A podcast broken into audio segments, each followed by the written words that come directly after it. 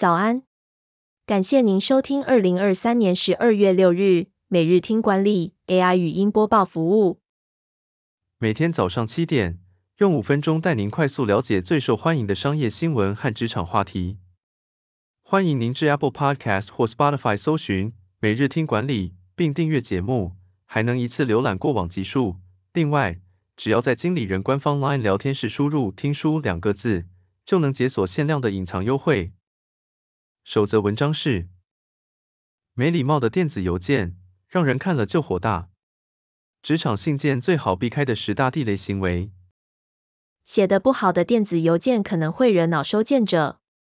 email 行销公司调查指出，写错收件者名字、使用表情符号、使用昵称称呼某人等行为，最容易引起不满。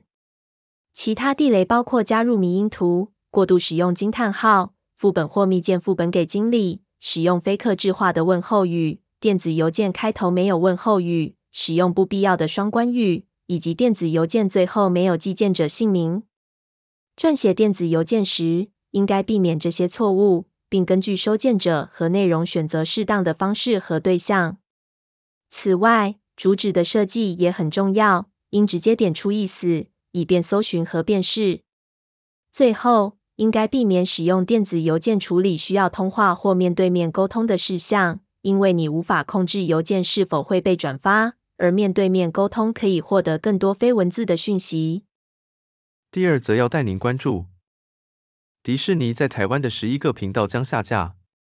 目前已有三十七家系统台业者申请递补频道，NCC 曝光最新进展。迪士尼将在十二月前终止在台湾的频道业务。总计将下架十一个频道，包括国家地理国际频道、国家地理高画质野生频道、Baby TV、国家地理频道、卫视中文台、卫视电影台、新卫娱乐台、新卫 HD 电影台等。目前已经有三十七家系统台业者向 NCC 提出频道异动申请和替补方案，其中三十五家计划以 CatchPlay 电影台替补卫视电影台。然而，这些方案还需要经过 NCC 审查同意。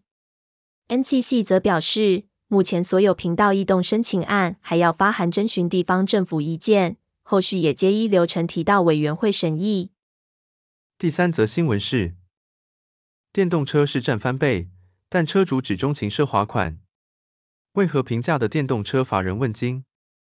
根据美国能源资讯管理局的数据指出，纯电车和油电车的销量都在增加，但有趣的是，便宜的油电车卖得比较好，而纯电车主要被富裕人士购买。车市已经迈入重大转型期，内燃机汽车销量占比持续下滑，纯电车、油电车和插电混动车在第三季的市占来到百分之十七点七，相比二零二一年同期足足成长了一倍。此外，和二零二二年春天车价暴涨时期相比，电动车售价下降了百分之二十四，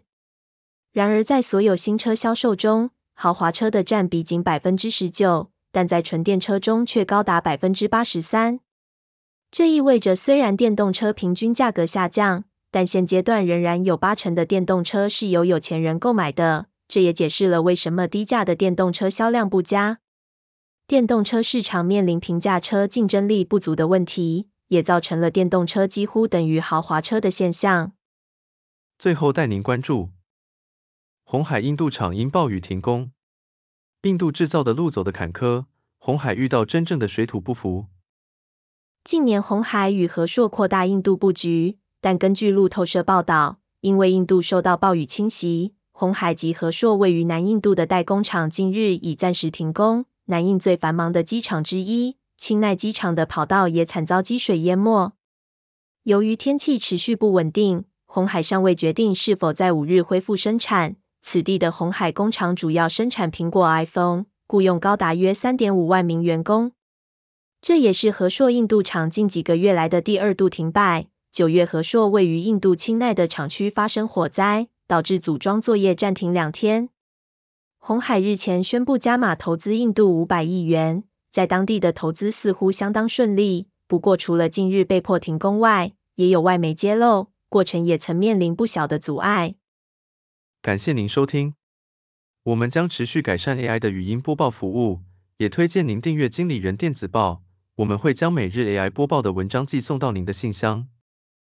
再次感谢您，祝您有个美好的一天。